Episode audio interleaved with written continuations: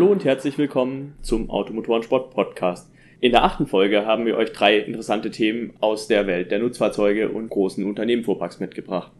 Als erstes erzähle ich, Immanuel Schneeberger, euch etwas über Unternehmen, die Elektroautos einsetzen wollen.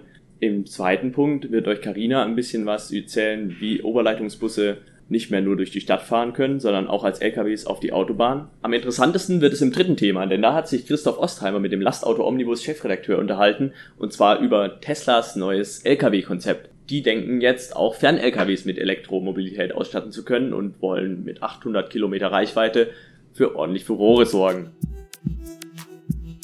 Zuerst beschäftigen wir uns mit etwas kleineren Fahrzeugen, denn immer mehr Unternehmen wollen auch ihren automobilen Fuhrpark mit Elektroautos ausstatten. Die Post hat's mit den Street-Scootern vorgemacht, die sind aber doch noch ziemlich nah an den Nutzfahrzeugen dran. Aber auch Siemens oder SAP setzt jede Menge Autos für seine Mitarbeiter ein und die sind eben meistens mit Diesel ausgestattet. Bei SAP beispielsweise sind derzeit 700 Elektrofahrzeuge im Einsatz von 16.000 insgesamt.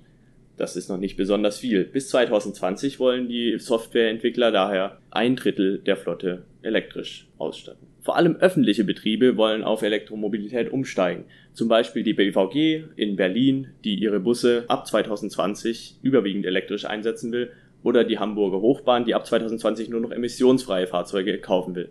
Bis 2030 wollen sie etwa alle 1500 Busse elektrisch betreiben und da sind noch ganz schöne Herausforderungen zu bewältigen, denn irgendwo müssen diese Busse auch wieder aufgeladen werden.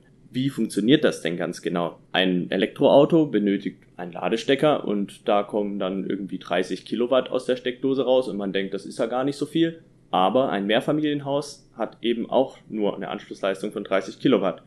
Und normalerweise braucht ein Haushalt nie mehr als 5 Kilowatt auf einmal. Wenn also eine Ladesäule 22 kW hat, dann ist es doch ziemlich viel, die da angefordert werden. Auch Energieunternehmen wie beispielsweise Vattenfall wollen in Europa ihren Fuhrpark in fünf Jahren komplett elektrifiziert haben.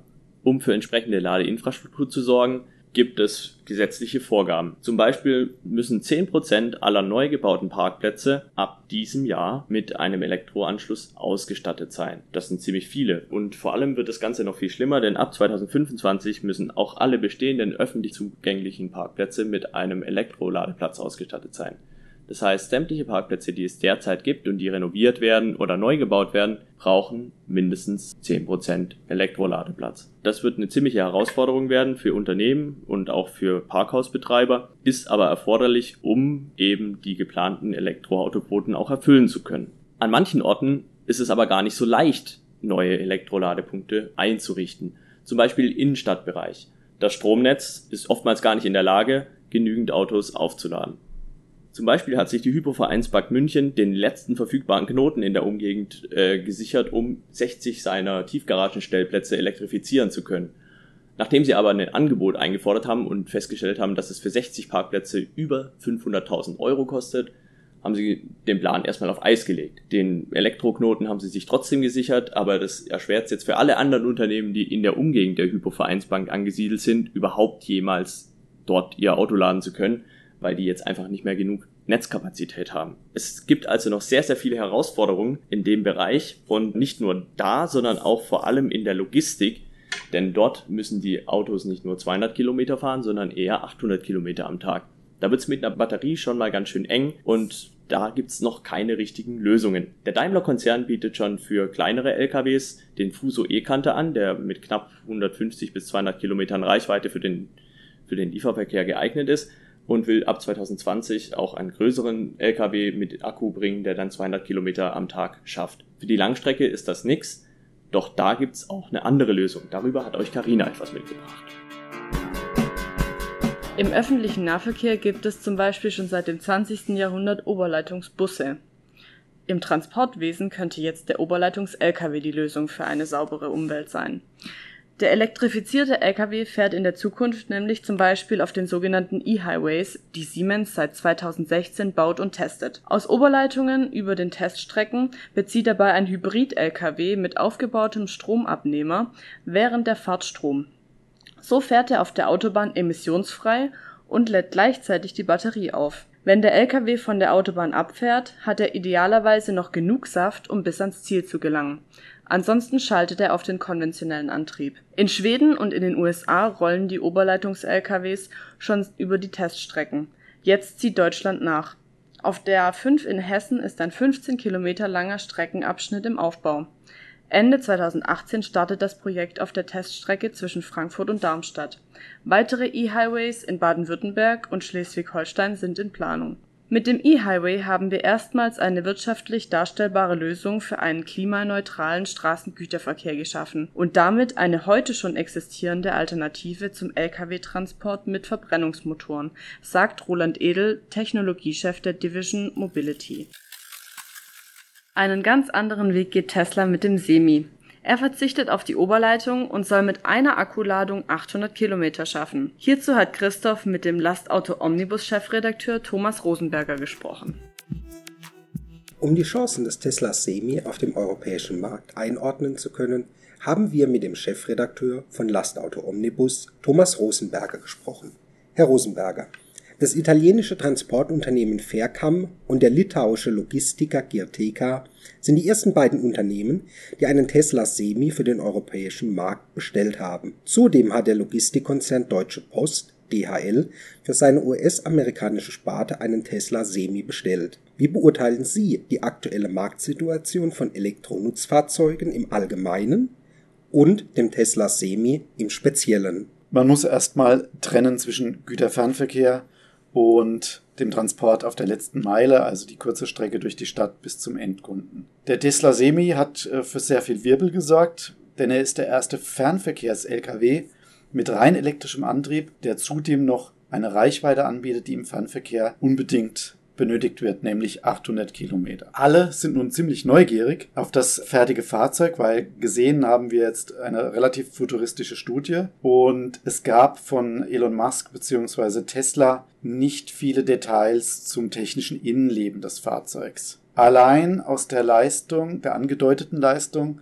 und den Angaben zur Reichweite kann man Rückschlüsse auf die Batterie in diesem Fahrzeug ziehen. Und die Batterie ist bei allen Elektrofahrzeugen eigentlich der kritische Punkt, um den es immer geht. Und daraus schließen verschiedene Experten, dass die Batterie zwischen drei am unteren Ende und bis zu neun Tonnen am oberen Ende schwer sein muss.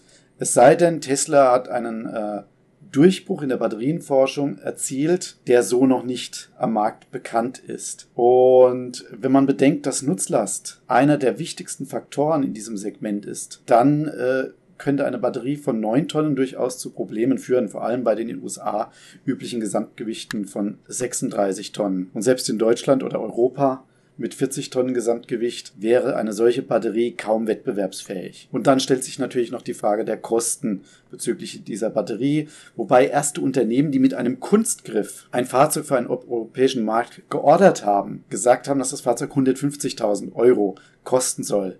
Ich kann mir nicht vorstellen, dass darin eine solche Batterie inbegriffen ist. Der Preis kommt mir da sehr niedrig vor.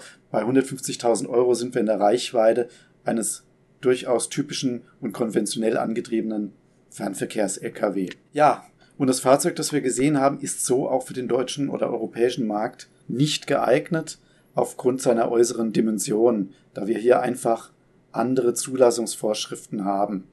Oder das Fahrzeug müsste mit einem deutlich kürzeren Auflieger fahren. Das ist aber hier in unserem Markt kaum denkbar aktuell. Und deswegen ist dieses Fahrzeug, was wir gesehen haben in der Live-Präsentation übers Internet, auch nur für die USA und für Kanada im Moment zu haben. Natürlich muss man sagen, günstiger wird die Situation am Markt nicht mehr für Elektrofahrzeuge. Man muss also schon ganz genau hinsehen, was jetzt so alles auf den Markt kommt. Und da haben wir ja auch europäische und deutsche Anbieter, die entsprechende Fahrzeuge vorgestellt haben und die sich in ihren technischen Daten und in Preisbeschreibungen auch in etwa entsprechen und damit deutlich unter den Werten des Tesla liegen.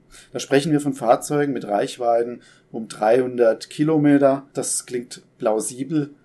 Und solche Fahrzeuge haben im Fernverkehr natürlich wenig Chancen. Das ist ein Angebot für begrenzte Radien, ich sag mal im Bereich regionaler Verkehr und Stadtverkehr. Aber auch da wäre sicherlich schon viel gewonnen. Ich könnte mir vorstellen, dass eine fein staubgeplagte Stadt wie Stuttgart durchaus sehr angetan wäre von Fahrzeugen, die lokal emissionsfrei fahren. Natürlich muss man sich bei dem ganzen Thema auch immer die Frage stellen, wo kommt der Strom her?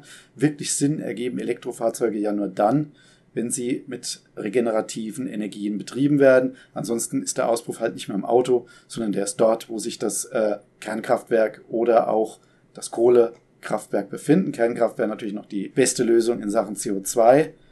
Wobei das natürlich dann auch mit dem Thema Endlagerung kritisch zu sehen ist. Und wenn wir den Strom dann in Frankreich zukaufen von Atomkraftwerken, deren äh, Sicherheit nicht unbedingt äh, hundertprozentig ist, dann wirft das andere Fragen auf. Wird man auf absehbare Zeit nicht auf Diesel-Lkw verzichten können? Im Fernverkehr ist das meiner Meinung nach unwahrscheinlich in den nächsten zehn Jahren.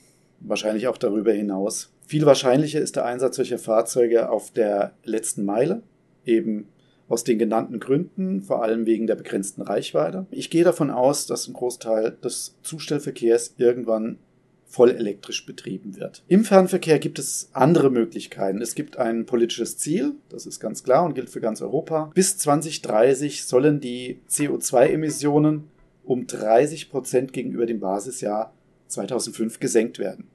Das ist nur dann möglich, wenn eine Alternative zum Dieselantrieb da ist. Denn der Fernverkehr macht wiederum 72 Prozent des Einsatzes aller Nutzfahrzeuge aus. Also muss man sich hier was einfallen lassen, sonst ist das Ziel eigentlich nicht erreichbar. Aktuell im Fokus sind Gasantriebe. Auch bei Gas hat man zunächst äh, das Thema gehabt der begrenzten Reichweite. Das lässt sich umgehen, indem man Gas verflüssigt und zu LNG umwandelt unter Druck und äh, bei Minusgraden. Ähm, solche Lösungen kommen jetzt ganz langsam in den Markt. Äh, da gibt es Vorreiter, die sind schon im Markt. Ein, zwei Unternehmen ziehen jetzt nach und die anderen warten noch ab. Denn hier äh, ist das Thema noch die fehlende Standardisierung solcher Fahrzeuge. Aber es gibt eben Lösungen und damit ist zu rechnen. Eine andere Alternative sind die sogenannten E-Fuels oder Elektrokraftstoffe. Das sind Kraftstoffe, die synthetisch erzeugt werden, die eigentlich Diesel oder Benzin entsprechen und entsprechend auch in herkömmlichen Verbrennungsmotoren gefahren werden können. Diese entstehen aus Rohstoffen mit einer sehr günstigen CO2-Bilanz und äh, somit ließe sich also ein konventioneller Verbrennungsmotor CO2-neutral betreiben. Problem ist, diese Kraftstoffe sind nur in extrem begrenzter Menge verfügbar aktuell und zudem noch sehr teuer, da die Herstellung aufwendig ist. Es gibt jetzt Umweltverbände, die schon gegen diese Pläne Sturm laufen, denn die sagen, diese E-Fuels müssen wir dort einsetzen, wo es keine Alternative zum Verbrennungsmotor gibt. Und das ist aktuell die Luftfahrt. Alle anderen Verkehrsträger können auch mit Strom betrieben werden und deswegen sollte man erstmal den Strom als Energieträger heranziehen. Herr Rosenberger, Sie sprachen von den hohen Kosten für alternative Antriebe, insbesondere der Elektroantriebe. Wird sich das auf den Transportpreis auswirken? Ja, da bin ich mal gespannt. Äh, ich würde es mir sogar wünschen. Zum einen, um der Umwelt etwas Gutes zu tun, zum anderen, um der Geiz ist geil äh, Mentalität einen Riegel vorzuschieben.